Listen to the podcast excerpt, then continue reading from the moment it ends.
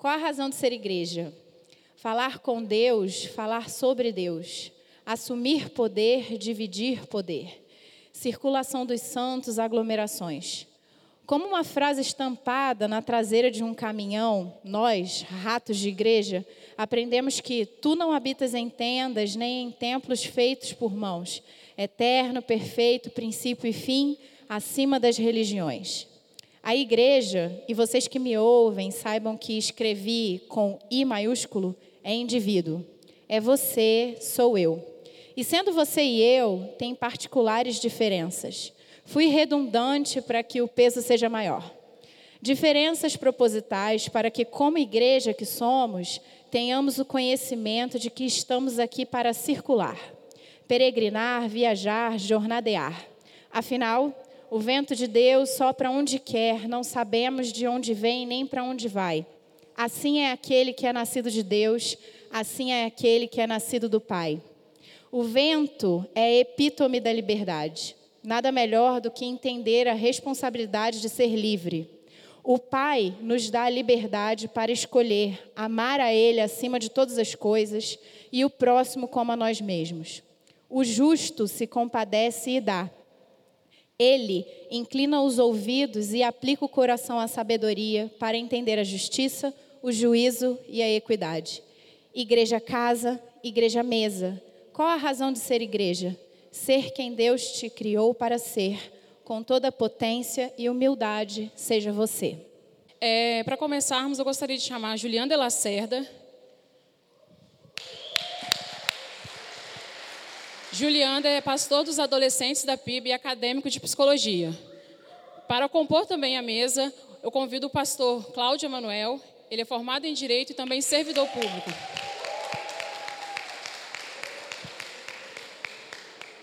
E agora, Lucas Posato. Lucas é pastor da juventude aqui da PIB e é professor de História. Meu nome é Possato. P-O-S-S-A-T-T-O, só para ficar claro. Desculpa. O homem precisa de organização e de estruturas que coloquem leis e normas de como devemos agir. Afinal, como dito por Thomas Hobbes, filósofo inglês, o homem é o lobo do homem. Para que possamos viver em perfeita harmonia, ou melhor, dizendo, em busca de uma certa harmonia e cordialidade, nos organizamos em grupos obedecendo paradigmas, padrões. E assim vamos vivendo seguindo o que está posto. Vamos nos aprisionando em nossas convicções. E por que não dizer em nossos paradigmas? Vamos ficando próximos aos nossos semelhantes, enclausurados, acostumados e acomodados. Talvez vamos vivendo assim porque temos medo da filosofia rubiana, do homem lobo do homem, seja verdadeira. No fundo, medo de sermos lobos sedentos, o objetivo aqui é sair do templo e irmos ao encontro do que precisam de Cristo, sem perder o amor e a responsabilidade do cristianismo. Como quebrar os paradigmas? Bom, é, o tema hoje da nossa mesa redonda é como quebrar paradigmas. E antes de iniciarmos a mesa, eu quero deixar bem destacado que na próxima segunda-feira essa conversa que ela vai estar disponível no podcast da PIB nas plataformas digitais de streaming. Então, se você tem, pode escutar, tá, gente? Que vai ser muito legal. Vocês vão gravar isso? Tá gravando. Ainda bem que você me avisou. Tá. Vão livro... editar depois, tá O livro base da nossa conversa aqui é Quebrando Paradigmas, do pastor Ed René Kivitz. É, antes de começar, eu quero pedir que os senhores se apresentem em um minuto.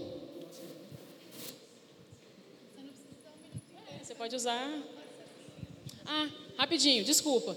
Se você também tiver pergunta, depois vai ter um espaço para as perguntas. Aí você pode mandar para esse telefone ali, tá, gente? É meu telefone que está aqui, então é só mandar o WhatsApp a pergunta que a gente lê aqui. Perguntem. É para Ah, então tá, vamos lá. Meu nome é Cláudio, é... eu sou pastor, sou advogado. Na verdade, eu não sou advogado, eu sou servidor da Justiça do Trabalho, é, sou pastor desde 2003 Atualmente eu sou é, membro desta igreja, mas estou pastoreando som interinamente a segunda igreja Batista da Glória. Tá difícil, hein? Atenção.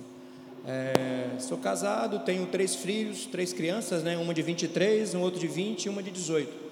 E é isso aí, beleza. Meu nome é Juliander de Lacerda.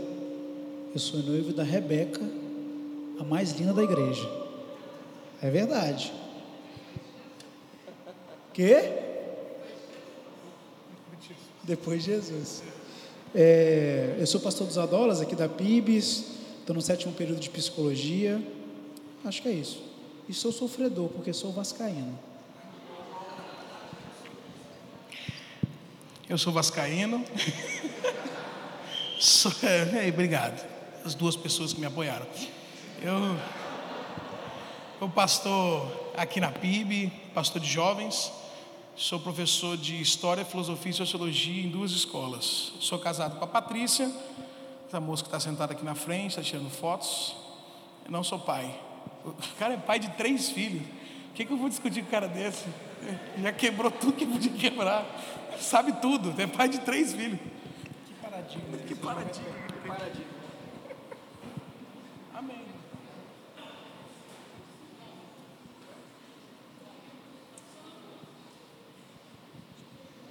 Agora está funcionando. É, para começarmos, para vocês, o que, o que é paradigma? Pastor Lucas. É, é, obrigado por direcionar a pergunta. Paradigma são modelos, são coisas prontas, são normas, são regras. Paradigmas são protocolos que devem ser seguidos ou que são seguidos por determinado grupo, religião, enfim. Isso são paradigmas, são um conjunto de normas, um conjunto de modelos. Essas normas e modelos, elas são construídas junto com a sociedade.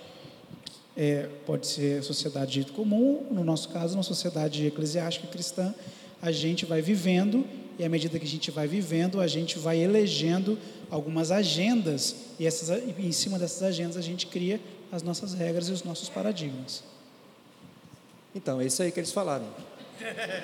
Não, na verdade, eu acho que você. É, é, paradigma é tudo aquilo que, que é, como se fosse, a gente chama outra palavra, construto, aquilo que é a base. Então, são comportamentos que são repetidos. É, e são, a sociedade faz sempre da mesma maneira. Às vezes eles são bons, às vezes não são bons, às vezes a gente repete e nem sabe por quê. Às vezes a gente está sempre fazendo a mesma coisa que alguém já fez anteriormente e não sabe nem a razão. E aí nós dizemos que são os nossos paradigmas, é aquilo que estamos baseados. Então, por exemplo, é, dizemos que a fé cristã ela tem alguns paradigmas. Um, um exemplo, né? Paradigma da fé cristã é que Jesus Cristo é o Filho de Deus e que a morte de Jesus na cruz do Calvário ela é suficiente. Esse é um paradigma. Isso é um construto da fé cristã. E assim, a fé cristã tem outros paradigmas, e a vida tem outros paradigmas. Então, seriam esses construtos, essas bases, esses pilares sobre o que se funda alguma ideia ou algum movimento. O que seriam os bons paradigmas, então, dentro da igreja? Bons paradigmas. Alana. Temos bons e ruins. Só para. Cada pastor vai ter cinco minutos para responder, tá bom? Aí a Priscila vai mostrar lá. Ah, bem tecnológico. Que- quais são os bons paradigmas da igreja? Olha, é, é, eu acredito que o primeiro bom paradigma da igreja é a conduta social. É o quê? A conduta social. A gente tem um paradigma na igreja, um, um, um modus operandi em relação à sociedade, que ele tem falhas, mas é, é, a gente pode identificar, em comparação com a sociedade, que ele é o mais benéfico em relação de convivência, né? em relação de ética. Então, um bom paradigma da igreja, eu diria que seria a questão da ética. A ética é um bom paradigma, porque quando você, você, você entra numa, numa, numa determinada igreja, você já tem uma série de construções, já tem uma série de modos operantes, você tem uma série de coisas que você tem que seguir. Olha, é, quem de nós já não ouviu? Pô, mas você é crente. Né? Alguns são ruins, de certa forma, porque são característicos de uma, de uma época que, não, que não, já não está vi- vigente, já passou. Mas em questão ética, a gente ainda tem bons paradigmas. Eu acredito que bons paradigmas da igreja seria o ponto ético. É, os bons paradigmas da igreja, para mim, são aqueles que são fundamentados nos princípios bíblicos. Tudo aquilo que é para além disso, se for para ajudar nesses princípios bíblicos, são bons, mas se forem aqueles paradigmas que nos afastam dos princípios bíblicos, pelo que eu digo que o pastor Cláudio deu exemplo. Às vezes a gente está repetindo alguma coisa e não sabe por quê. Então, esses paradigmas que a gente repete, não sabe por quê, eles atrapalham a fé cristã. Então, esses talvez não seriam bons paradigmas. Mas os paradigmas bons são aqueles que são fundamentados nos princípios. É, nos princípios que nos levam à ética, que nos levam a uma convivência com a sociedade, que nos levam a sermos diferentes. Os paradigmas que é, norteiam a nossa forma de ver o mundo cristão. Então, eu fico por último, né? É um problema. Ele fala, fala, fala. Aí eu tenho que, falar, eu tenho que falar diferente. Ele é o primeiro, né? Depois é, inverte. É, eu, ele... Mais inteligente do que a gente, Ah, aí tem que ficar por último. Sou mais velho só. É, uma coisa que é interessante, que a gente o- foi falado aqui agora, é a gente sempre, os, os batistas têm uma regra que, se chama, que diz mais ou menos o seguinte, é que a Bíblia é a nossa regra de fé e prática. Quem é batista há algum tempo já deve ter ouvido isso. Então, esse é um paradigma da igreja batista, vamos assim dizer, do Evangelho.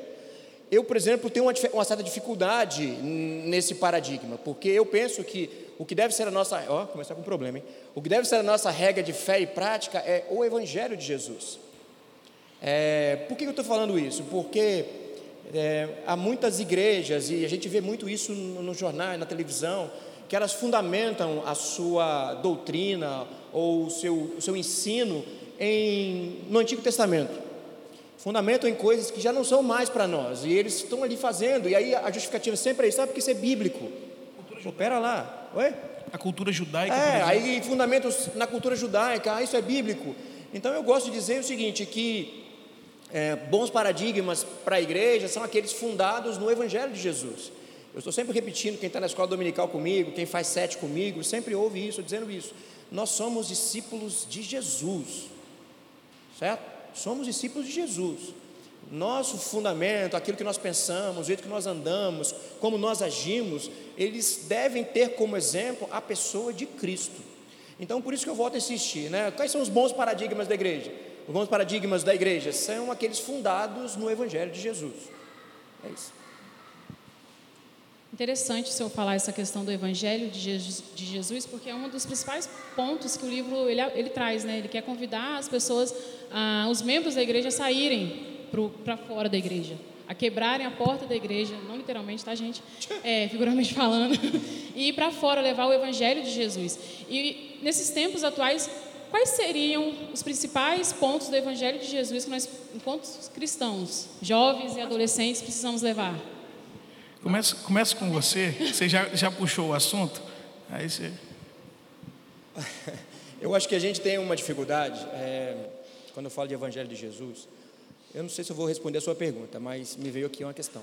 A gente, tem uma, a gente os crentes de um modo geral, estão me ouvindo? Estão ouvindo, né? A gente tem uma certa dificuldade, é o seguinte, a gente não conhece Jesus, cara. Não conhece. A gente, a gente conhece. Por que eu estou falando que a gente não conhece? Porque eu estou falando isso para os jovens, de um modo geral, adolescentes. Curiosamente, meu primeiro, eu fui ordenado em 2003, meu primeiro ministério foi como pastor de jovens da Igreja Batista Apuã, já tem muitos anos atrás. Então, o que eu fico achando. é, pessoal, eu sei. Tá. Torcida organizada. É, o que eu fico dizendo é o seguinte: a gente não conhece Jesus. Por que, que eu estou falando isso? Porque grande parte da igreja que se reúne em nome de Jesus, que levanta a mão em nome de Jesus, ela não conhece Jesus. Quando eu digo que não conhece Jesus, é porque a gente não conhece o Jesus da Escritura. A gente conhece Jesus é, de músicas. Olha, não nada, tenho nada contra a música. Sou apaixonado por Algumas música, eu tá? tenho.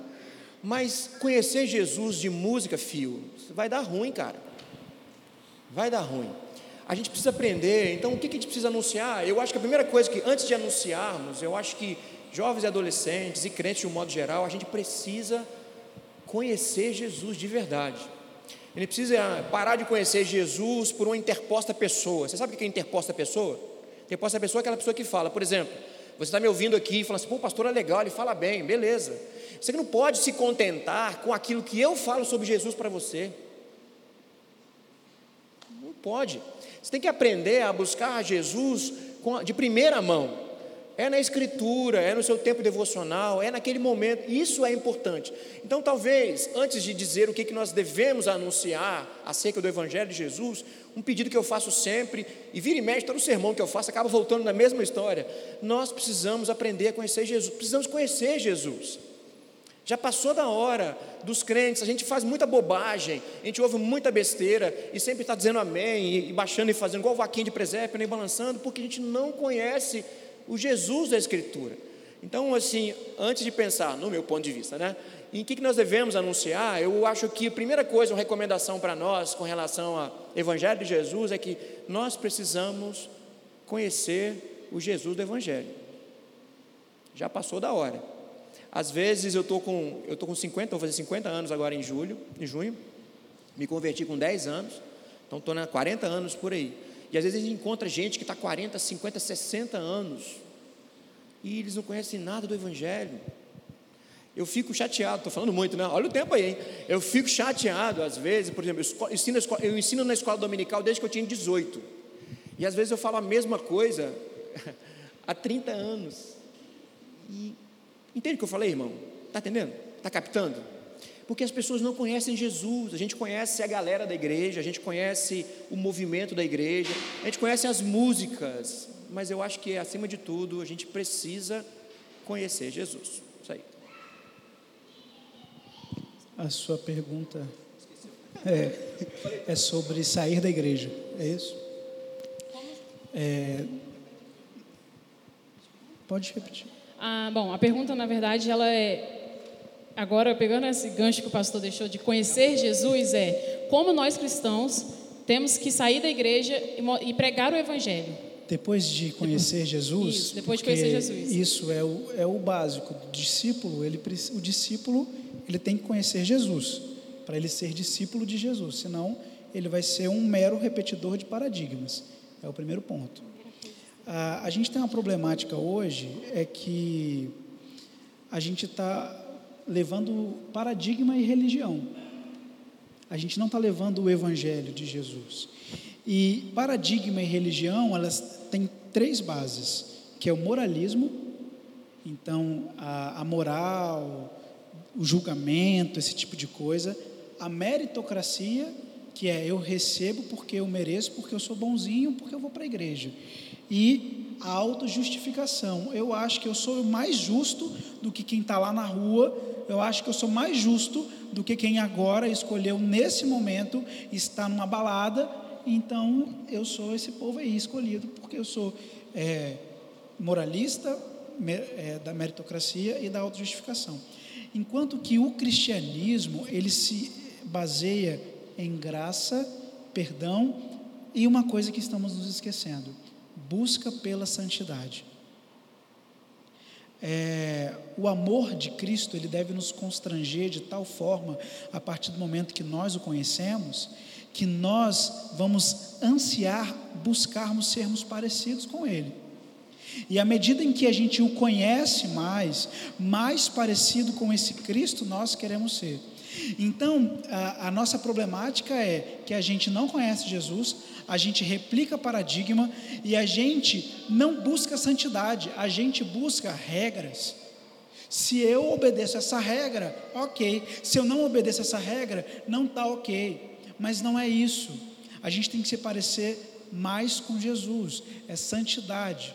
Então, é essa esse tripé da graça, eu não mereço nada, eu, eu fui alcançado, eu fui escolhido, e também do perdão que eu estou entendendo que eu fui perdoado, e da busca de santidade, porque eu quero parecer com o meu Cristo, porque eu sou discípulo dele, aí sim a gente vai conseguir ultrapassar as portas das, das igrejas com essa mensagem da graça, do perdão e da busca de santidade. E assim nós seremos diferentes.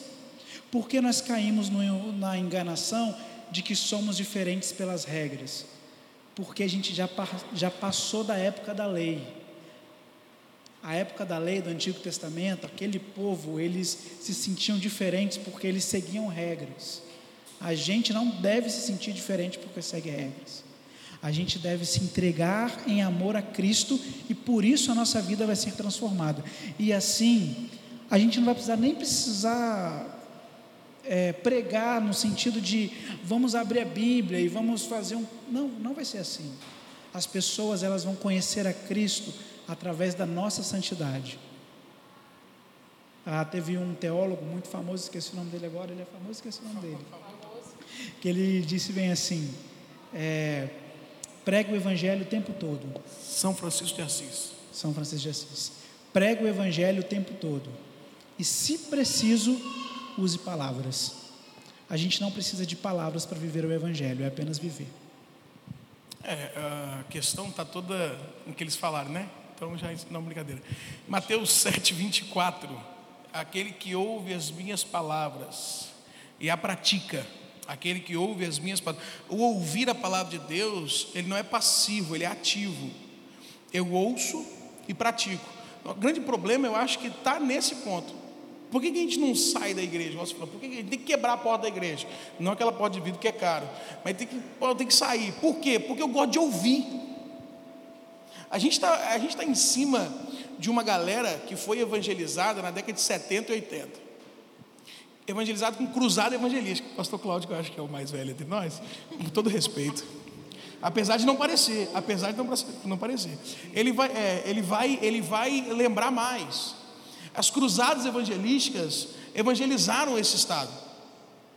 E aí, como é que é esse cara da cruzada evangelística? É aquele cara que gosta de ouvir: Jesus salva, Jesus liberta, Jesus te ama. Então, se você subir no púlpito, nós pastores, nós subimos no púlpito e pregamos isso, pastor é bom, hein? Rapaz, aí, ó, mensagem de salvação, mensagem de salvação. Só que isso não está gerando nele o conhecimento sobre Cristo que foi dito aqui. Ele está ouvindo aquilo o tempo todo, tem 40 anos que ele se converteu.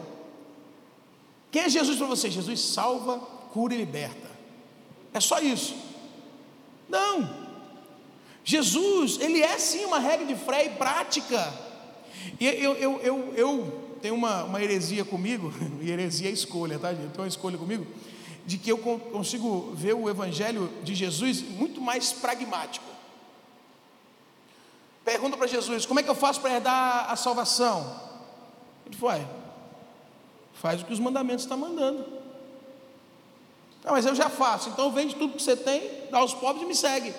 Prática. Perguntaram para Paulo: Como é que eu faço para ser salvo? Crê no Senhor Jesus e será salvo tu e tua casa.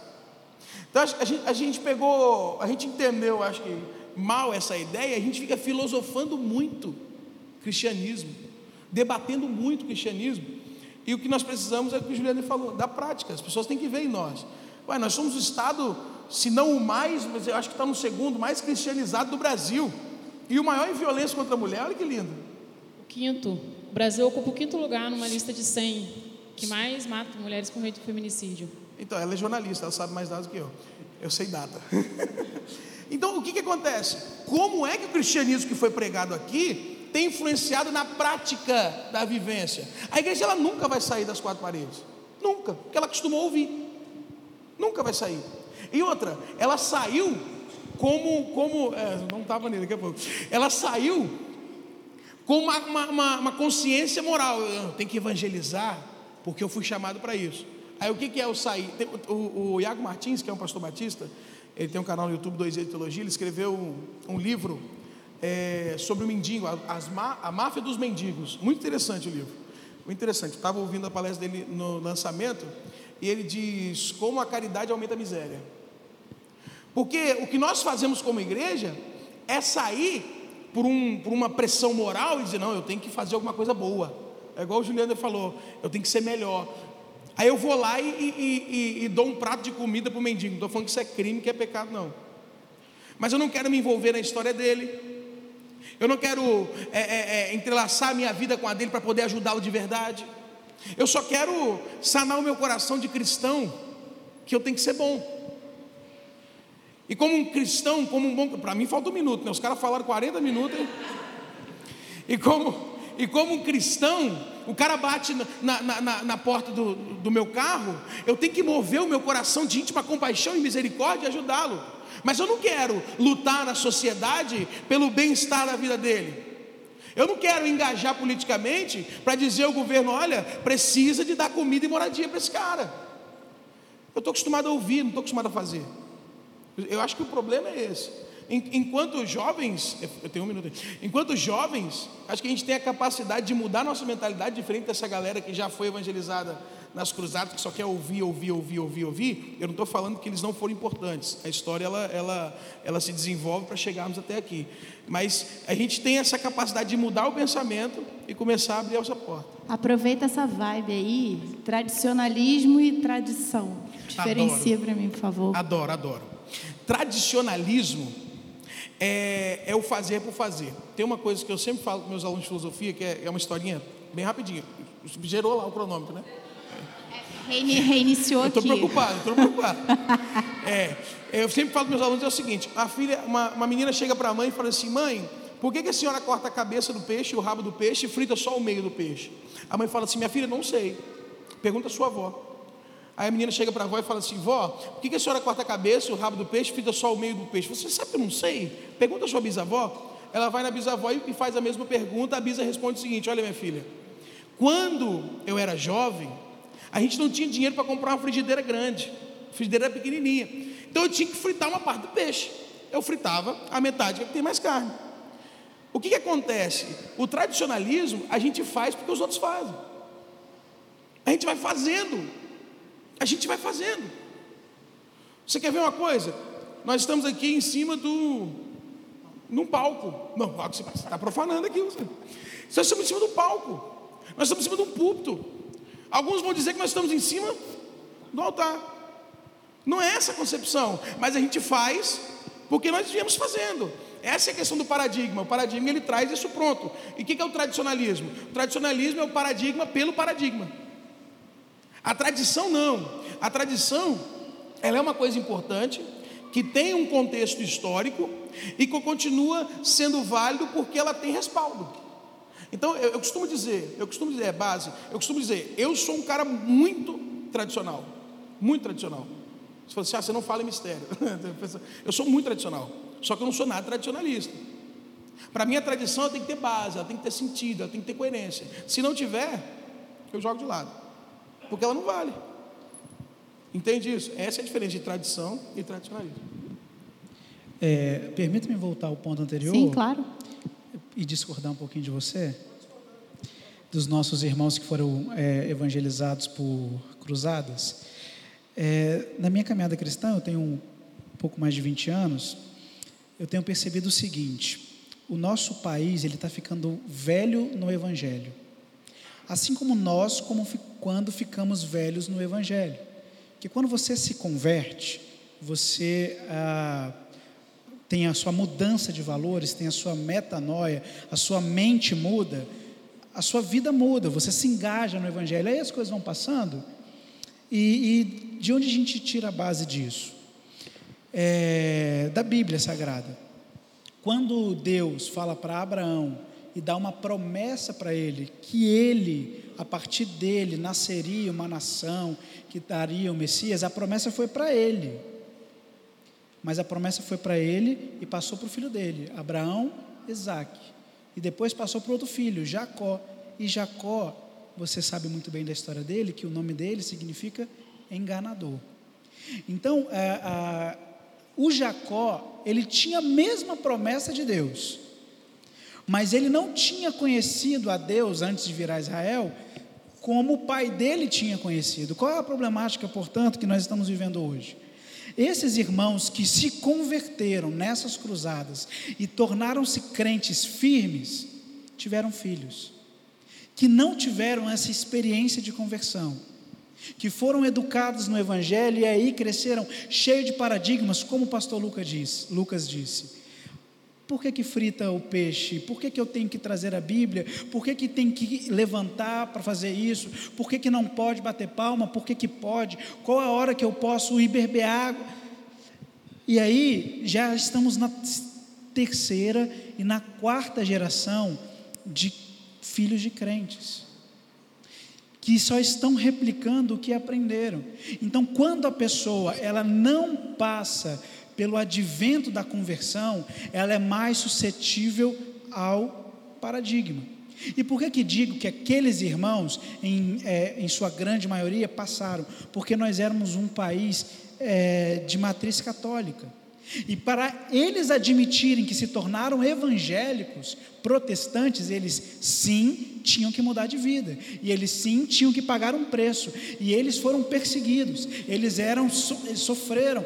As igrejas, se você for ler alguns livros históricos, é, especificamente dos batistas, as igrejas elas eram apedrejadas os, os, os, os, os, protestantes, eles não tinham onde ser enterrados, porque os cemitérios, eles eram atrás das igrejas católicas, eles só podiam ser enterrados as pessoas que eram católicas. Nós tivemos que fundar uma escola chamada Americano Batista, porque os filhos de protestantes não podiam estudar, porque eles eram é, perseguidos. Então, o que aconteceu é que aquele pessoal lá de trás, eles tiveram uma conversão, mas aí foram passando paradigmas, porque eles estiveram lá naquele momento. E a gente que é fruto disso tudo, que cresceu na igreja, que sabe como são as regras, a gente por vezes a gente só vive essas regras e não se encontra genuinamente com Cristo. A gente virou protestante americano, né? Exatamente. Porque na América. Mas você está no meu tempo. Hã? Você está no meu tempo. Não, mas deixa eu arrumar seu tempo. na América, os Estados Unidos da América foi colonizado pelos protestantes. Então, os protestantes americanos. Uma coisa que eu, que eu tive contato há seis anos atrás. Um rapaz chegou para mim e falou bem assim. Eu falei, mas qual, é, é, qual a sua religião? Ele falou assim: eu sou cristão, protestante, não praticante. Eu já tinha ouvido católico não praticante. Agora, cristão protestante não praticante, falei, ah, desviado. Não, não, é sobre é, tradição e tradicionalismo. Me lembrei de um filme que eu assisti há muito tempo atrás. Há muito tempo mesmo. É um filme de, de sobre missões. O filme antigo era Missões na África. E era é, pastores americanos que foram à África, não me lembro o país agora, acho que é Guiné Equatorial, não me lembro agora, sinceramente não lembro. Eu sei que eles chegam lá e mostram todo o desenvolvimento do trabalho. É bem bacana o filme, um filme antigo sobre missões. Foi no seminário, quando eu estava no seminário em Recife, ó, tem tempo isso. E só que aí o, aí o filme vai contando, vai mostrando como o, o evangelho vai crescendo. Aí mostra os americanos chegando na, na, na, aldeia e mostra eles é, o tempo que eles ficaram aprendendo a língua indígena, a língua indígena, a língua nativa, e vai mostrando, mostrando. Aí quando termina o filme, aí eles terminam agradecendo a Deus pela igreja que estava formada lá. Aí quando você vai ver a igreja estava formada lá, gente, o calor lá deve ser uns 50 graus. A igreja formada, aquele monte de nativos africanos, todos de terno e gravata. Entenderam? Então, isso é tradicionalismo. Captaram a ideia? É que o que o Lucas estava dizendo, né? Então a tradição ela tem uma razão de ser. Por que, que os cristãos africanos, eles lá no meio do deserto, com 50 graus de temperatura, eles têm que meter uma gravata em um terno? Não faz sentido. Mas vai tudo num pacote. Então, aí eu volto aqui a insistir na questão de conhecer Jesus. Quando a gente conhece o Jesus, especialmente Jesus da Escritura, a gente aprende a reconhecer tradição e botar para fora tradicionalismo. Entendeu o que eu falei? Então, quando a gente conhece o Evangelho de Jesus, e aí quando, quando eu falo de tradição, no Evangelho de Jesus eu chamo aquilo que a gente é, diz assim que é o que é principal. Então, existem algumas coisas que a gente não abre mão. A gente não abre mão, por exemplo, de dizer que Jesus é o Filho de Deus. Não abrimos mão. Não abrimos mão de dizer que Jesus morreu na cruz para o nosso lugar, morte de vicária. Não abrimos mão. Ah, se alguém vier discutir sobre isso, não, está fora. Mas nós discutimos outras coisas, nós abrimos mão de outras coisas. Por exemplo, é, na igreja que eu estou pastoreando lá, a segunda igreja Batista da Glória, a gente não tem escola dominical de manhã. A escola dominical é às 18 horas. Sabe por que, que eu estou falando isso? Porque há anos atrás, é, eu sou de um tempo, muito tempo, em que se discutia se bateria podia ser tocada na igreja ou não. Cadê o baterista aí? Baterista, levanta a mão e cadê? Filho do diabo, todos eles. Todos. Mas no caso é tudo desviado. Baterista é. é... Era, era, essa. Na verdade, eu sou de um tempo. Olha só que interessante. Falando de tradicionalismo. É, eu tinha 10 anos, 1980, isso. 10 anos de idade, na minha igreja, a primeira igreja batista de governador Valadares. Eu sei dessa história porque meu pai era vice-presidente da igreja. Eles chamaram um menino que foi cantar, o rapaz foi cantar na igreja, lá fazer um solo. Naquela ocasião, 1980, só se tocava na igreja o piano e um órgão e em alguns lugares o harmônio. Era aquele piano, tinha um órgão de pedal, aquela pedaleira assim. Aí esse irmão, esse menino, um rapaz, eu tinha 10 anos, ele tinha uns 19, 20. Ele foi fazer um solo e ele ousou tocar um violão, cara. Ele tocou um violão, e o que mais chamou a atenção na discussão que meu pai estava contando para gente, é que ele dobrou a camisa como eu estou fazendo aqui agora. Ele foi ao altar com violão e com a camisa dobrada. Aí eles chamaram ele lá no curé e falaram: ah, meu irmão, você está. Porque isso não convém aos filhos de Deus. Enfim, é, é o tipo de discussão, de tradicionalismo que interessante que tudo que tem, tudo, é, todas as palavras que tem como sufixo ismo, ela sempre se refere a alguma coisa negativa. Então, quando a gente conhece Jesus, e volta a assistir de novo na mesma tecla, conhece Jesus e o seu evangelho, a gente aprende a distinguir entre tradição, que faz bem, que é bacana, e tradicionalismo, que só. Acabei. Só eu falo muito, ele está falando de 40 anos atrás. Há cinco anos atrás eu fui pregar numa igreja e pediram que eu tirasse a minha barba. É isso aí. Sério. Eu tive que tirar a barba para pregar. Tirei, parecia um nhonho, mas eu tirei. para pregar o evangelho. Mas é, isso há quatro anos atrás. E se eu for lá pregar hoje de novo, eles vão pedir de novo. Eu não vou tirar, não. Quando eu, eu tenho essa barba aqui, quase não tem barba nenhuma, né? Eu sou, como eu falei, eu sou diretor da 11 vara do trabalho em Vitória. Naquela ocasião, nessa ocasião, quando aconteceu isso, eu estava na segunda vara. É, e eu, eu batizei, tive a, a honra de sexta vara tinha a honra de batizar alguns colegas de trabalho. É bacana, né? Foram lá e conheceram o Evangelho e acabei batizando alguns colegas. Aí uma das meninas, um dos, dos, dos, colegas que foi batizado tinha uma, uma, conhecida que trabalhava em outra vara, que era de uma outra igreja. Aí ela parabenizou ele, oh, muito parabéns, você foi batizado, seu pastor te batizou, né? Que é o seu diretor, né? Ele falou, é, meu diretor, também é meu pastor. Aí ela perguntou para ele assim, oh, mas ele usa barba? enfim, é, eu uso barba, enfim, mas é isso aí, tchau. Bom, a gente já está caminhando para o final e para fechar a questão do livro mesmo que nós, que nós lemos, essa semana eu estava conversando com a Lana, né, e a gente estava refletindo muito sobre a questão de que hoje está na moda ser cristão. Hoje as pessoas, elas... Deixa eu explicar o que eu quis dizer. Você gosta. Mas a questão é ser gospel, na verdade. E a gente tem se preocupado muito porque eles tão, têm pregado muito que Jesus é amor, que Jesus é amor, que Jesus é quase um hippie, paz e amor. Só que como que a gente pode pregar o amor de Jesus com responsabilidade? Depois de conhecer Jesus, igual o pastor Cláudio falou. Você quer responder, pastor? Quem quer responder? É, eu, eu, a responsabilidade no pregar o amor de Jesus, e eu quero que você preste bastante atenção nisso, é o seguinte: 1 João 4 vai dizer que Deus é amor, e 1 João 3 vai dizer que Deus é justiça, e a Bíblia vai dizer que Deus é soberano, que Deus é onisciente, que Deus é onipotente, que Deus é onipresente. Entenda uma coisa: o amor não está acima dos outros atributos de Deus. Essa é a responsabilidade que tem que pregar o amor. É porque entrou numa, numa concepção, nessa época do gospel agora, do worship, do, do. Esses caras aí, né? Que ficam falando aí, vai gravar mesmo, né? Não, daqui a pouco eu vou falar deles. Entrou numa, numa ideia de supergraça.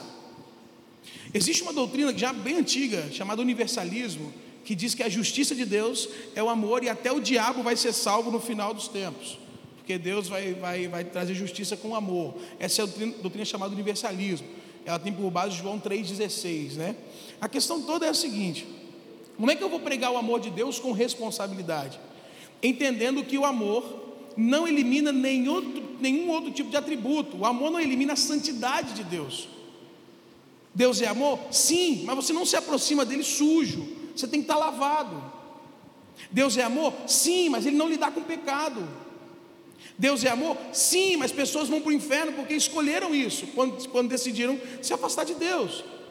É essa a questão. Eu acho que o problema maior da, dessa pregação de Jesus ser quase um hippie, ai, Jesus amor, Jesus amor.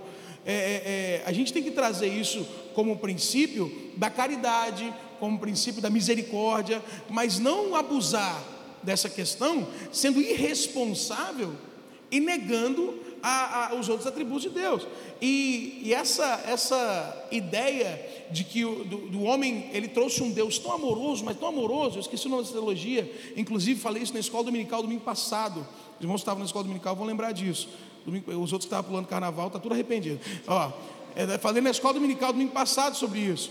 A questão de que é, são duas teologias, dois exageros. O homem leva um Deus tão amoroso, mas tão amoroso, mas tão amoroso, que se confunde com a criatura, a ponto de um camarada virar num congresso ou em onde é que ele estava pregando e falar que quando olha para Deus, Viver tão santo, tão santo, que não se sente inferior a ele. Eu sou crente, mas se eu não fosse, eu ia tacar a Bíblia na cabeça dele. Brincadeira, mas a questão é toda a seguinte: esses caras, eles, eles estão confundindo Deus com a criatura. É irresponsável isso. Deus não é movido por sentimentos igual nós. Deus é movido pela sua soberania e pela sua onisciência.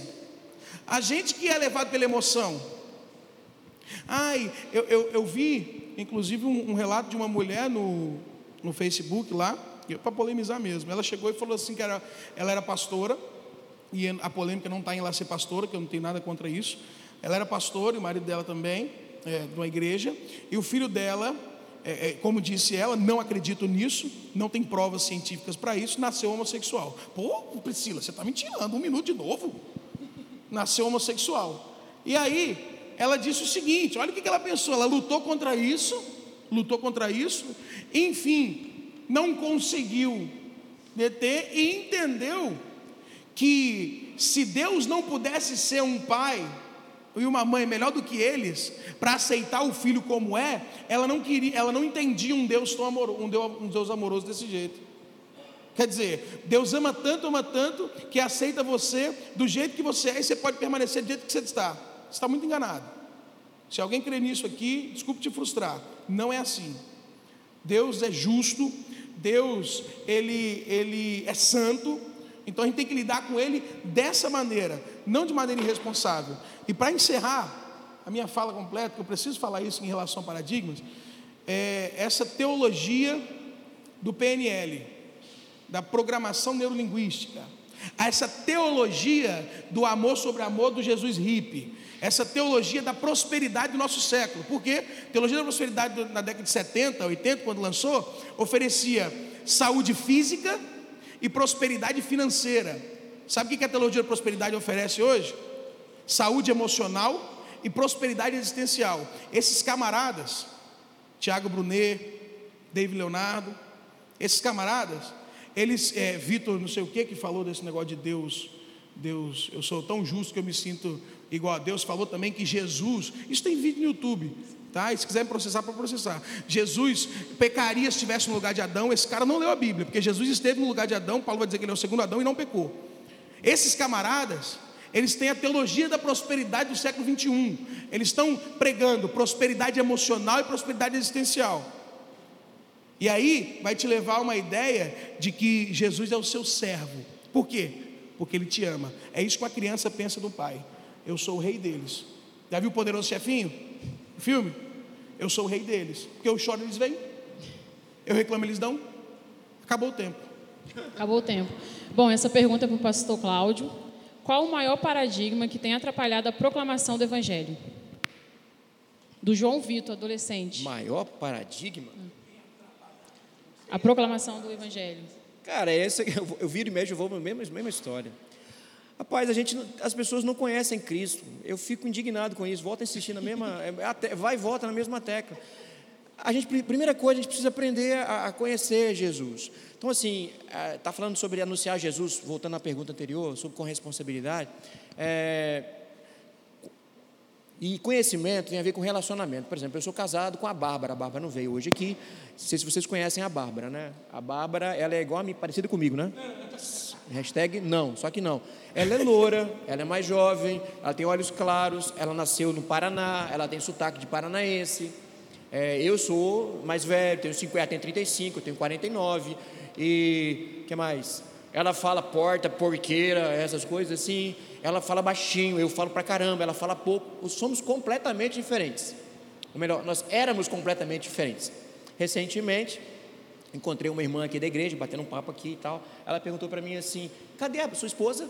Falei: ah, minha esposa não veio. Aí ela falou assim: nossa, vocês são muito parecidos. Eu falei: como? É, vocês são muito parecidos. Você tem o mesmo jeito dela. Eu falei: sim, eu tenho o mesmo jeito dela. Então, eu não tinha o mesmo jeito dela, mas eu estou ficando com o mesmo jeito dela. E ela está ficando com o mesmo jeito que eu. Sabe por que isso está acontecendo? Porque a gente tem relacionamento. Você entendeu o que eu estou falando? Quando a gente tem relacionamento um com o outro, tem parceria, a gente começa a se parecer com o outro. Começa a pensar as mesmas, os pensamentos, ter os mesmos gostos. a gente começa a falar parecido, ela começa a usar os mesmos sotaques que eu tenho lá de Minas Gerais, tudo vai acontecendo. Volta aqui a questão de, do paradigma. Eu preciso aprender a conhecer Jesus, me relacionar com Ele. Como é que eu faço isso, pastor? É oração, é conhecimento da palavra, é dedicar meu tempo ao Senhor, coisas que a gente deixou de fazer. E quando a gente começa a fazer essas coisas de maneira tranquila e não traumática, a gente começa a se parecer com Jesus. E ao começar a se parecer com Jesus, a gente anuncia o evangelho dele sem fazer força. Isso aqui é interessante, bobagem aqui que eu vou contar aqui. Uma vez eu estava muito chateado, mas muito eu, aborrecidíssimo, muito, tem muitos anos isso. Estava muito chateado, estava acontecendo um problemaço na minha casa. Eu estava muito triste. Aí eu cheguei para trabalhar, isso era 9 horas da manhã. Cheguei para trabalhar, era 8 horas, era antes das 8. O prédio abria às 8 horas. Aí eu cheguei, tinha uma senhora é, parada, assim, meio perdida. Aí eu passei por ela, eu vi que ela queria ir para a Justiça do Trabalho, que é onde eu trabalho. Eu estacionei meu carro, aí eu passei por ela e vi ela pedindo informação para o moço da, da, da casa de antenas. Aí passou e eu passei por ela. Aí nisso o cara se enrolando todo, cheguei no canto, falei, puxa vida, a mulher está perdida, vou voltar lá. Aí voltei. Aí cheguei para ela, e aí conversei com ela, só está precisando de ajuda? Aí ela falou assim, estou precisando, eu preciso chegar na justiça do trabalho. Falei, pois bem, então vem comigo, que eu trabalho lá. Aí fui com ela, aí abri, abri pedi para abrirem a porta do, da, do prédio. Falei assim: ó, a senhora se senta aqui um pouquinho, que vai abrir às 8 horas. Aqui tem ar-condicionado, a senhora fique tranquila aí, bonitinha, tá certo? Sabe precisa de mais alguma coisa? Aí ela falou comigo assim: não, não preciso de mais nada, não, muito obrigado. Aí eu falei: tá bom, então fica aí, que dá, quando der 8 horas, a senhora sobe e vai no andar tal, que eles vão estar tá esperando a senhora lá. Tá bom, tá bom. Aí na hora que eu estou caminhando, aí ela falou assim: e aí, volta aqui. Aí, pois não, quer mais uma informação? Aí ela perguntou para mim assim: você é de Jesus, não é? Eu falei: como? Presta atenção. Eu, sempre que eu me lembro, pode parecer bobagem, mas ela falou assim: Você é de Jesus, não é? Aí eu falei assim: É, eu sou de Jesus. Mas por quê? Naquele momento eu achei, será que eu falei alguma coisa de alguma de crente? Crentez? E eu não falo quem, quem me conhece sabe que eu não falo crentez. Aí ela falou assim: "Não, não. Só quem age assim como você agiu só pode ser de Jesus". Você entendeu? Então veja, eu fiz força para anunciar o evangelho para ela? Não fiz força. Eu simplesmente eu vivi então, o grande paradigma que a gente precisa aprender, talvez, respondendo a pergunta que me foi feita, é que a gente precisa aprender que nós anunciamos Jesus vivendo. Quer comamos, quer bebamos, quer façamos quaisquer coisas, façamos tudo para a honra e glória do Senhor Jesus. É isso que nós vivemos. Falei no grupo de jovens, na, quem estava, você não foi, né? Que o Senhor, não foi? Que o Senhor, Jesus, ao escolher os doze, ele deu à igreja de Jesus, para mim e para você, ele confiou a reputação dele nas suas mãos. Já parou para perceber isso? A reputação do Senhor Jesus está nas suas mãos. São as pessoas, quando elas querem saber de Jesus, que nunca ouviram falar, elas vão saber de você. Então, talvez a, o grande paradigma que precisa ser quebrado, né? nem me lembro qual era mais a pergunta, é essa questão. Eu preciso conhecer Jesus, eu preciso me parecer com Ele. Isso só acontece se eu tiver relacionamento com Ele. E quando isso acontece, as pessoas então entendem e veem Jesus. Acabou meu tempo. Em minha defesa, gravaram o GC e eu escutei. Gente, tem pergunta de um Adola aqui. Então, hoje em dia, nós devemos ou não guardar os dez mandamentos? Pastor? Eu posso responder. É, os dez mandamentos, para o Adola, que eu acho que deve estar aqui, né? Os dez mandamentos, eles eram a imagem daquilo que havia de vir, daquilo que era o perfeito. E vou tentar fazer uma explanação para que você compreenda da melhor forma possível. Quando você lidar com crianças, você não tem como explicar muito bem o que ela deve ou não fazer e a consequência que aquilo vai ter. Por que estou dizendo isso? Porque o povo de Israel, o qual recebeu esses dez mandamentos, era um povo que era uma criança. Eles eram escravos e se tornaram um povo. Então, para esse povo, Deus falou: não mate, não roube, me honre, faça isso, faça aquilo, faça aquilo outro.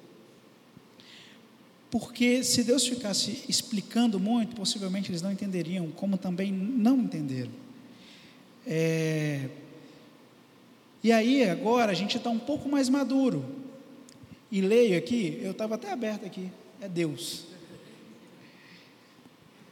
Eu já acho que você combinou com ele. Não é? Eu queria que você abrisse a sua Bíblia, você que perguntou aí, e marcasse no celular. Hebreus 8, leia ele todo, você vai compreender se você deve ou não seguir os dez mandamentos. Eu não vou te dar essa resposta. Eu vou ler aqui, vou explanar e você, com o seu discernimento com Deus, vai, vai ter. É, calma aí, gente. Hebreus 8, 7. Aquela primeira aliança, se aquela primeira aliança fosse perfeita, ou seja, os dez mandamentos, não seria necessário procurar lugar para outra. Deus, porém, achou o povo em falta e disse: abre aspas para Deus. Está chegando os dias, declara o Senhor, que farei uma nova aliança, nova aliança. Não será como a aliança que fiz com os outros, quando os tomei pela mão para tirá-los do Egito, visto que eles não permaneceram fiéis a mim, e eu me afastei deles, diz o Senhor. Esta aliança que farei é esta, abre aspas para Deus de novo. Porei as minhas leis em sua mente e escreverei essas leis no seu coração. Eu serei o Deus deles e eles serão o meu povo.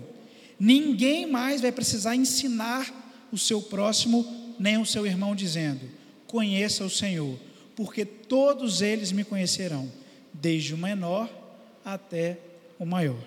Portanto, a gente sai de uma antiga aliança que é faça isso, não faça isso, e agora nós estamos numa nova aliança em que Deus coloca o que Ele ama e o que, o que Ele quer que você faça no seu coração e na sua mente. Em segundo lugar, eu preguei isso no domingo, né? Pregou, pregou. É, não se aqui, você estava aqui no culto, você... Fala o nome dele aí, que ele não estava aqui, não. A gente... É, é, então Deus escreve a vontade dele no seu coração. E ele diz que para fazer parte dessa nova aliança, todos que fazem parte dessa nova aliança conhecem o Senhor, desde o menor até o maior. Então, é, respondendo mais ou menos a sua pergunta para você refletir em casa, quem é o povo de Deus hoje? É quem conhece o Senhor, quem é discípulo, quem conhece Jesus. E esses que conhecem Jesus passaram por um processo de conversão, e nesse processo, Deus colocou a, a vontade dele na mente e no coração. Portanto, aquilo antigo era só moral. Um, um relance do que a gente estaria vivendo hoje que é fazer a vontade de Deus, não porque seremos condenados, mas porque Jesus se entregou por nós e por isso nós fazemos a vontade de Deus. É, tem, uh, no Antigo Testamento tem lei moral, lei cerimonial e lei civil. Os dez mandamentos fazem parte da lei moral.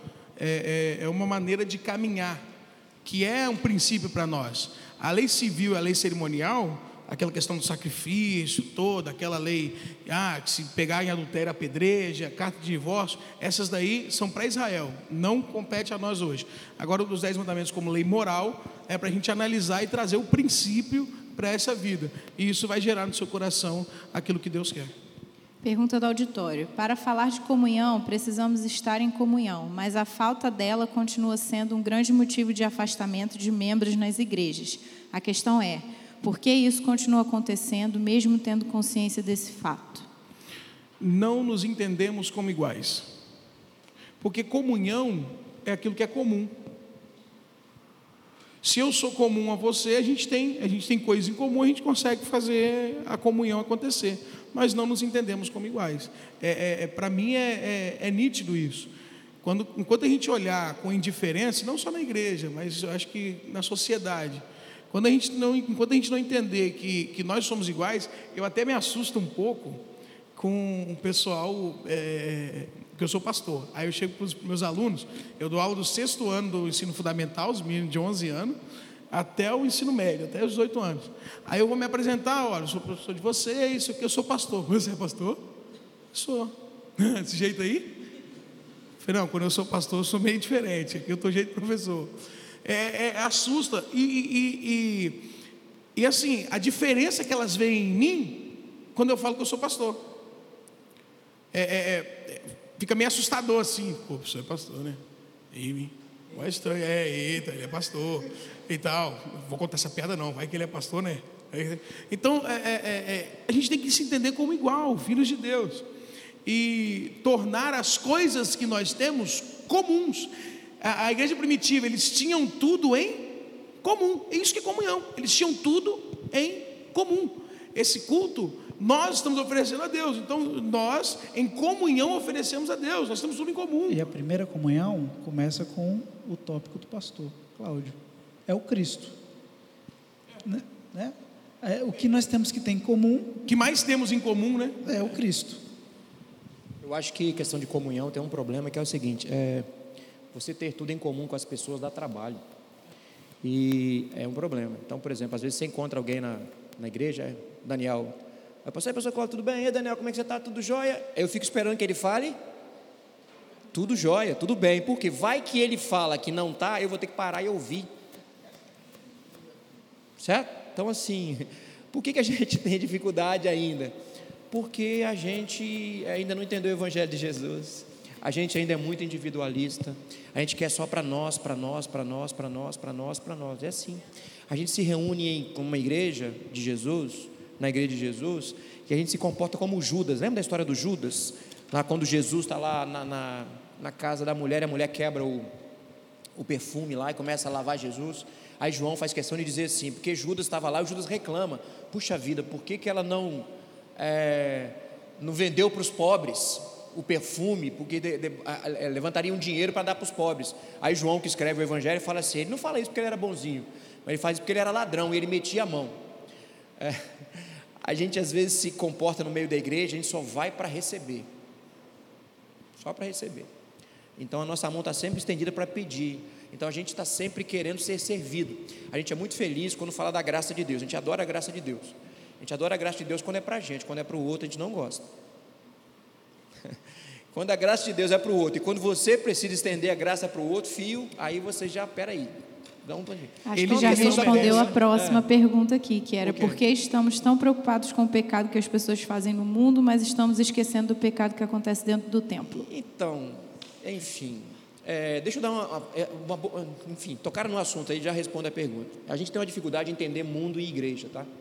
Então, para muita gente, é, mundo é o seguinte: tem a porta de vidro ali, né? Então, aqui estamos na igreja, quando você sai ali, está no mundo. Não é assim que a gente faz? Sair daqui está no mundo.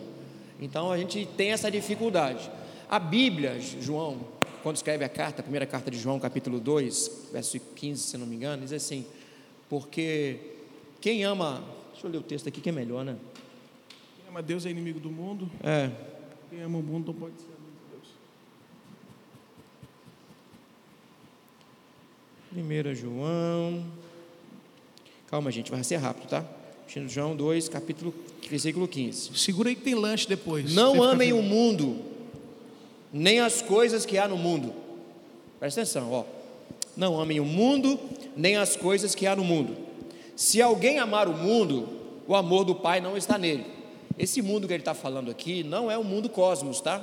Não é natureza, certo? Ele vai explicar o que, que é o mundo. Ele diz assim: porque tudo que há no mundo, os desejos da carne, os desejos dos olhos e a soberba da vida não procede do Pai, mas procede do mundo. Se você nunca soube o que é mundo, o mundo é esse sistema de valores que governa a sociedade. O mundo é esse sistema de valores que é, se baseia nesse tripé: cobiça dos olhos, que é tudo aquilo que eu olho e eu quero ter para mim, é ter. Cobiça dos olhos.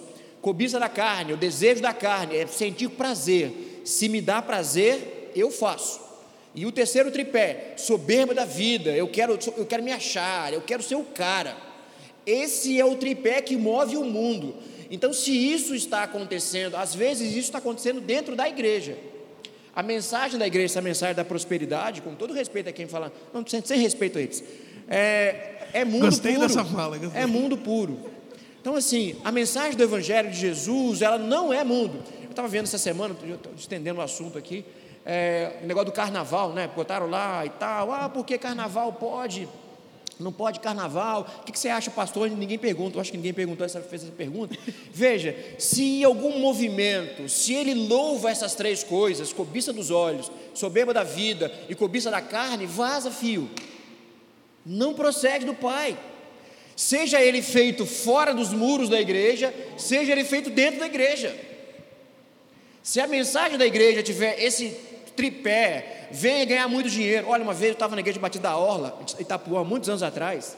Muitos anos atrás. Aí chamaram um camarada para pregar. Um camarada, eu esqueci o nome dele, não era pastor. Tem o pessoal Mas- da Orla aí. Oi? Tem o pessoal da Orla aí. É, não. Então, Eles- beleza, mas tem muitos anos isso. Eles andam Aí o cara estava pregando lá, e eu sentado ouvindo. Aí ele começou a dizer o seguinte: porque o Evangelho de Jesus, você foi feito para ser vencedor. Se eu fosse qualquer um de vocês aqui, eu iria até o Roberto Justo aprender como é ganhar dinheiro. Olha, eu faltei por pouco levantar e mandar calar a boca. Mas foi por, por isso, porque ele não entendeu nada do Evangelho de Jesus. O Evangelho de Jesus não é para acumular, entendeu, irmãos? O Evangelho de Jesus é para repartir, fio. Então, assim, falta um minuto.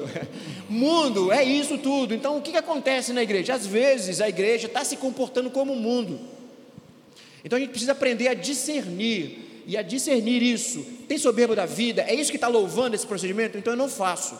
É isso que esse movimento prega? Então eu não vou. É isso que esse movimento ensina? Estou fora. Por quê? Porque eu sou discípulo de Jesus.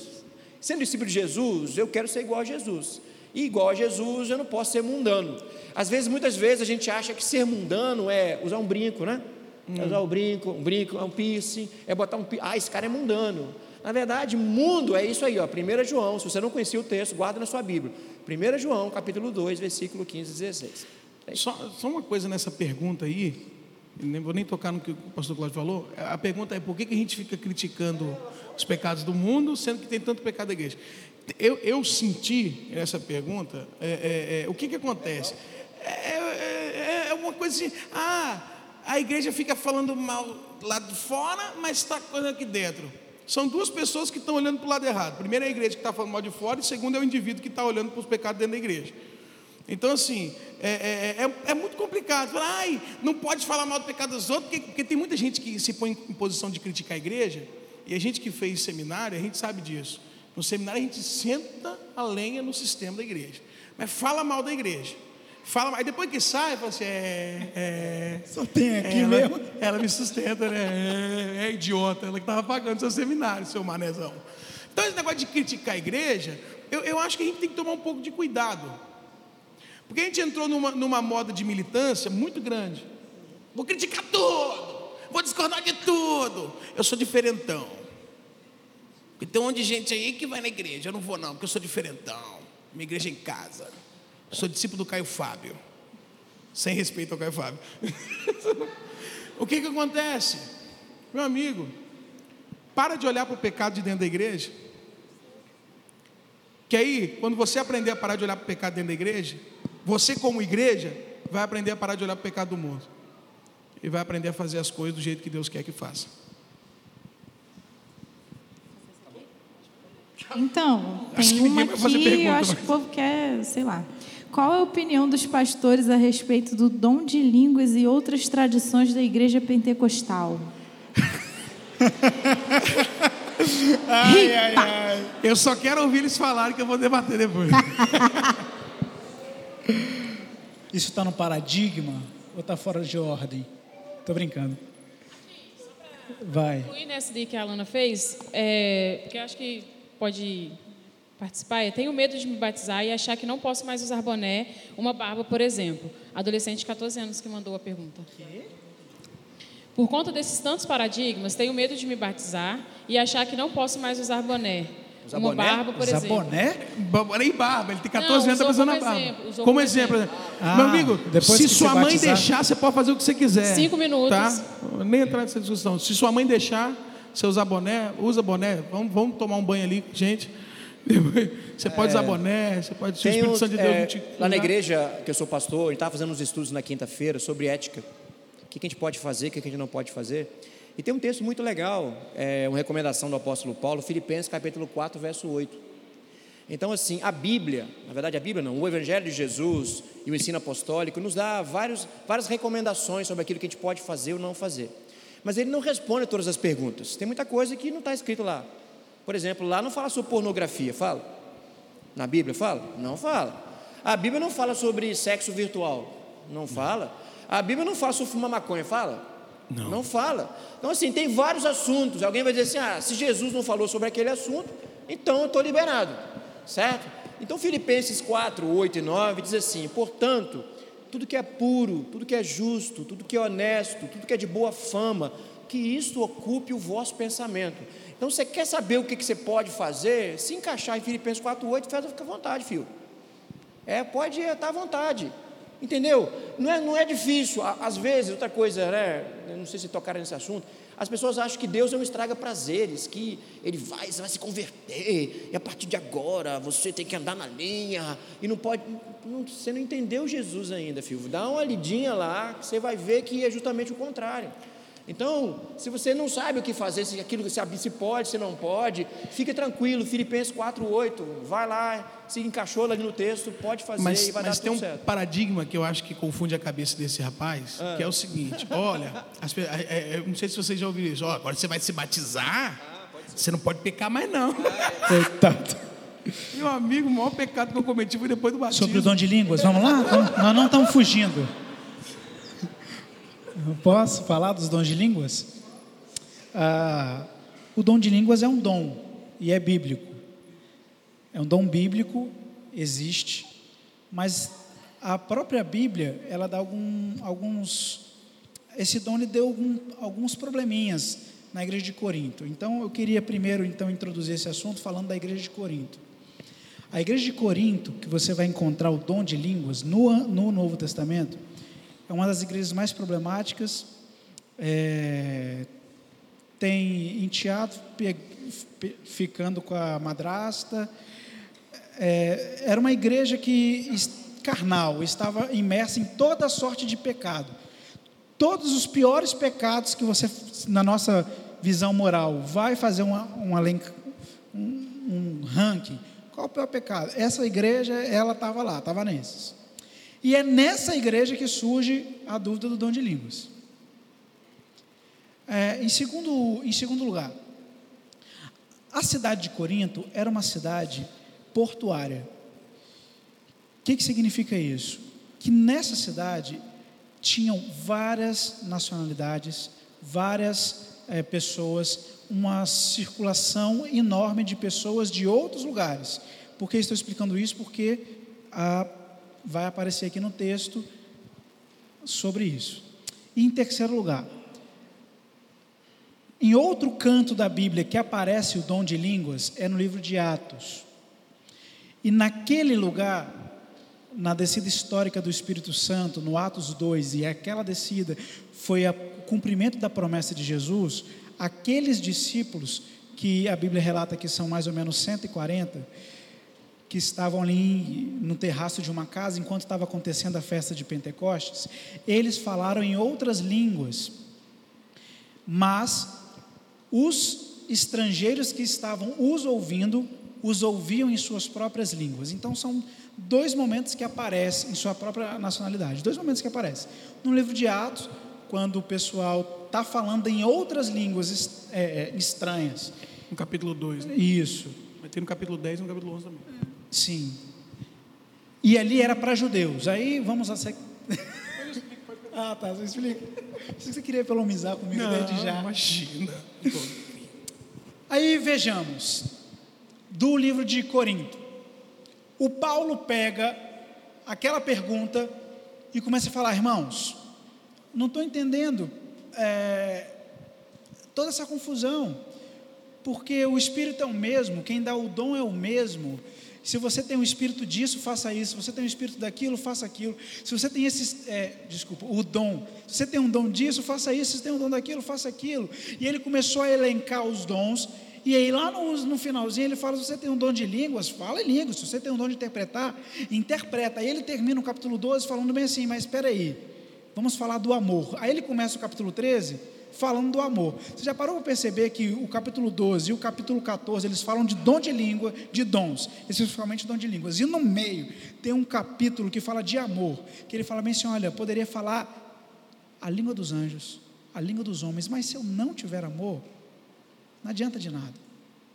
Então ele começa a colocar que ah, o dom ele é importante para a edificação da igreja, para a manifestação na igreja, mas acima de tudo está o amor.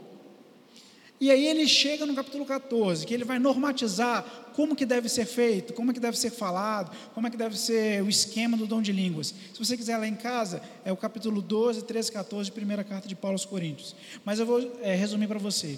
Ele fala bem assim, meus jovens, vocês que estão aí nessa confusão toda do dom de línguas.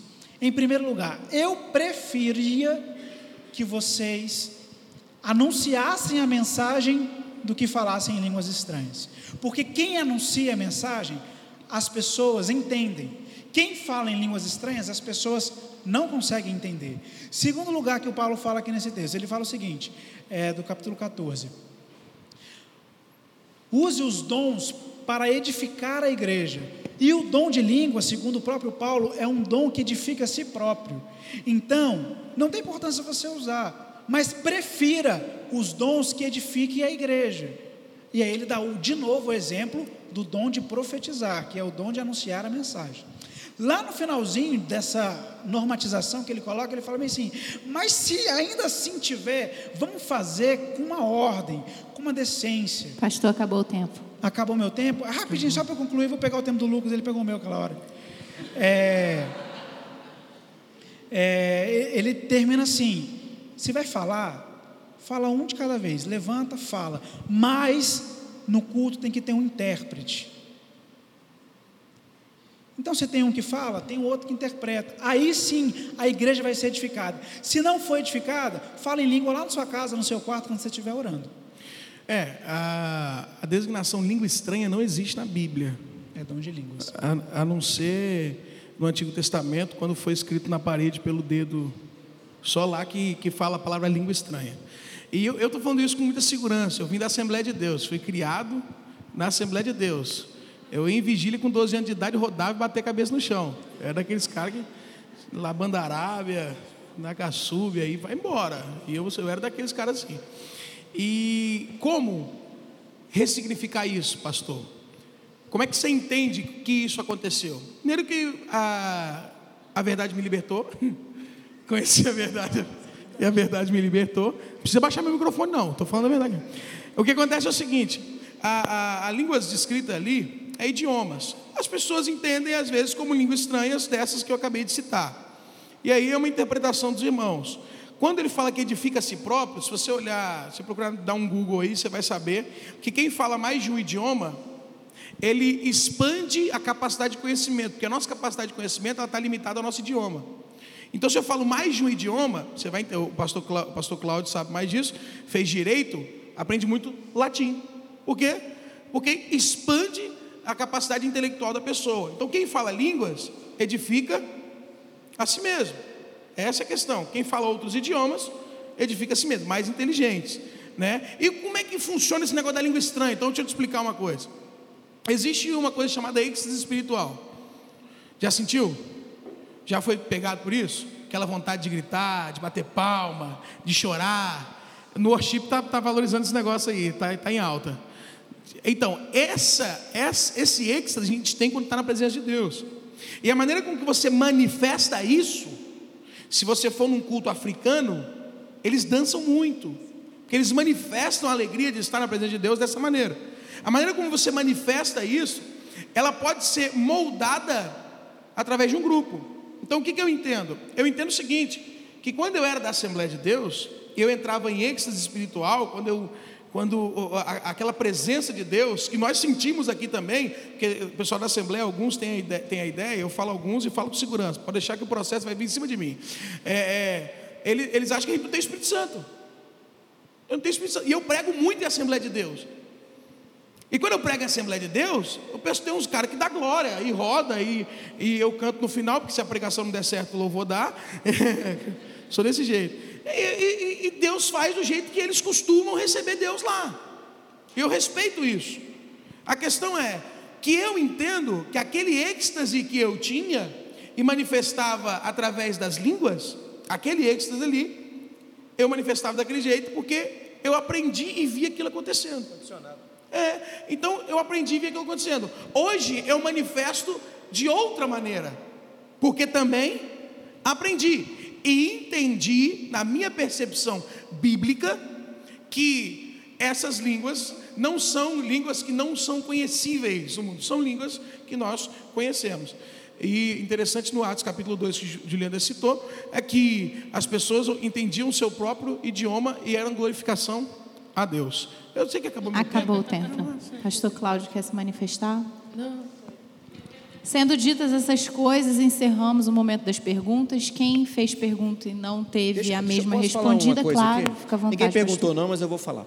É o seguinte, é, quando eu estava na faculdade é, de Direito, há muitos anos atrás, né, eles me fizeram a seguinte pergunta. Uma, ninguém perguntou isso aqui, mas me lembrei agora. Porque falar de, de Antigo Testamento, de lei, me fizeram a seguinte pergunta. Uma colega, de, de- ela era do movimento feminista na ocasião, ela me fez duas perguntas. A primeira pergunta, ela disse para mim que, é, que a Bíblia era machista.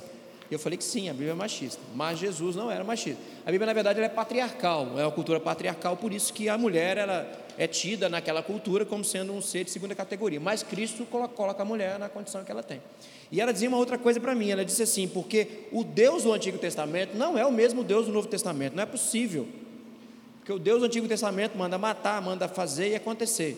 Vocês conhecem, vocês são novos, não vão conhecer aquele canto assim: persegui os inimigos e os alcancei, os consumi, os atravessei, sob os pés do Senhor caíram, não mais se levanta. A gente cantava isso nos anos 90, eu, né? Vocês não, eu nos 90 e tal. Esse Tinha é um nem salmo. nascido. Esse eu tinha nem nascido, né? Sei.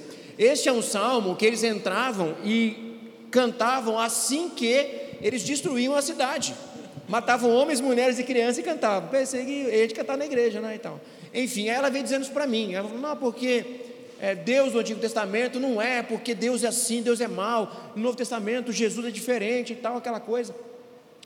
E naquela ocasião, eu não tive resposta para ela. Eu fiquei sem. Eu, eu respondi primeiro a bem, a primeira pergunta bem, a questão do, do machismo, e a segunda pergunta eu fiquei engasgado e não respondi. E aí eu tive filhos. Tive filhos. Tem um filho ali, ó. Levanta a filha aí, levanta aí, filho. Fica de pé, por favor. Aquele menino ali. Muito obrigado. Aquele ali é o André. O André tem 19, vai fazer 20 agora. É, quando o André tinha 5 anos de idade, vou contar essa história para você guardar isso e não deixe ninguém te responder de novo sobre Deus do Antigo Testamento, Deus do Novo Testamento, como é o Antigo Testamento, como é o Novo Testamento. O André tinha uns 5 anos mais ou menos. O André gostava muito de animais, muito, muito, de animais. Pegava tudo, lagartixa, lagarto, se passava rato ele pegava também, pegava tudo, você vai passar, cachorro, gato, tudo. Aí um dia eu tinha uma, na minha casa, nós fizemos uma caixa de areia. Aí tinha os brinquedos do André, os brinquedos das meninas também. E aí a- tinha uma moça que trabalhava conosco, né?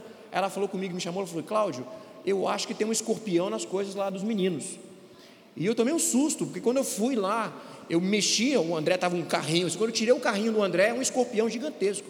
Falei, caramba, tomei um susto, né? E por que estava acontecendo? Tinha um moço fazendo uma construção do lado e estava mexendo as madeiras e tinha escorpião, estava entrando. Aí eu peguei o André, chamei o André e falei assim: tá vendo esse. Matei o escorpião, né? Tá vendo esse bicho aqui, André?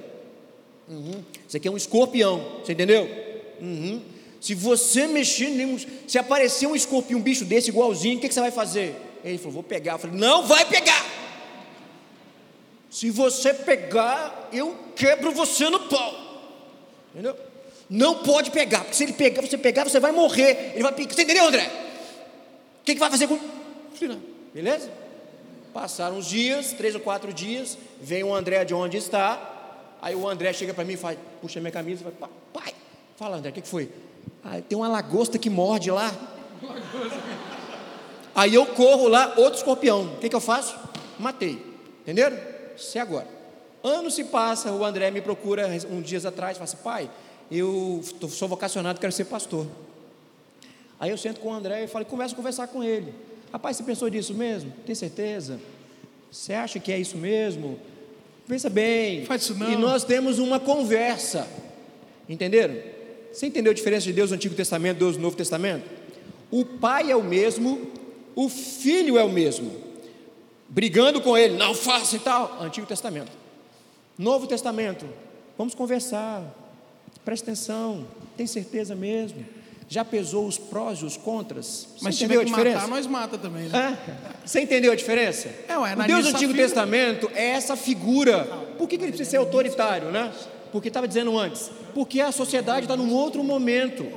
Não dá para você fazer, não dá para você conversar com as pessoas. Você tem que mandar e ele tem que obedecer. Passam-se os anos, Novo Testamento, o Deus continua sendo o mesmo, a humanidade continua sendo a mesma, mas a maneira do Senhor se relacionar conosco, ela muda de figura. É isso aí.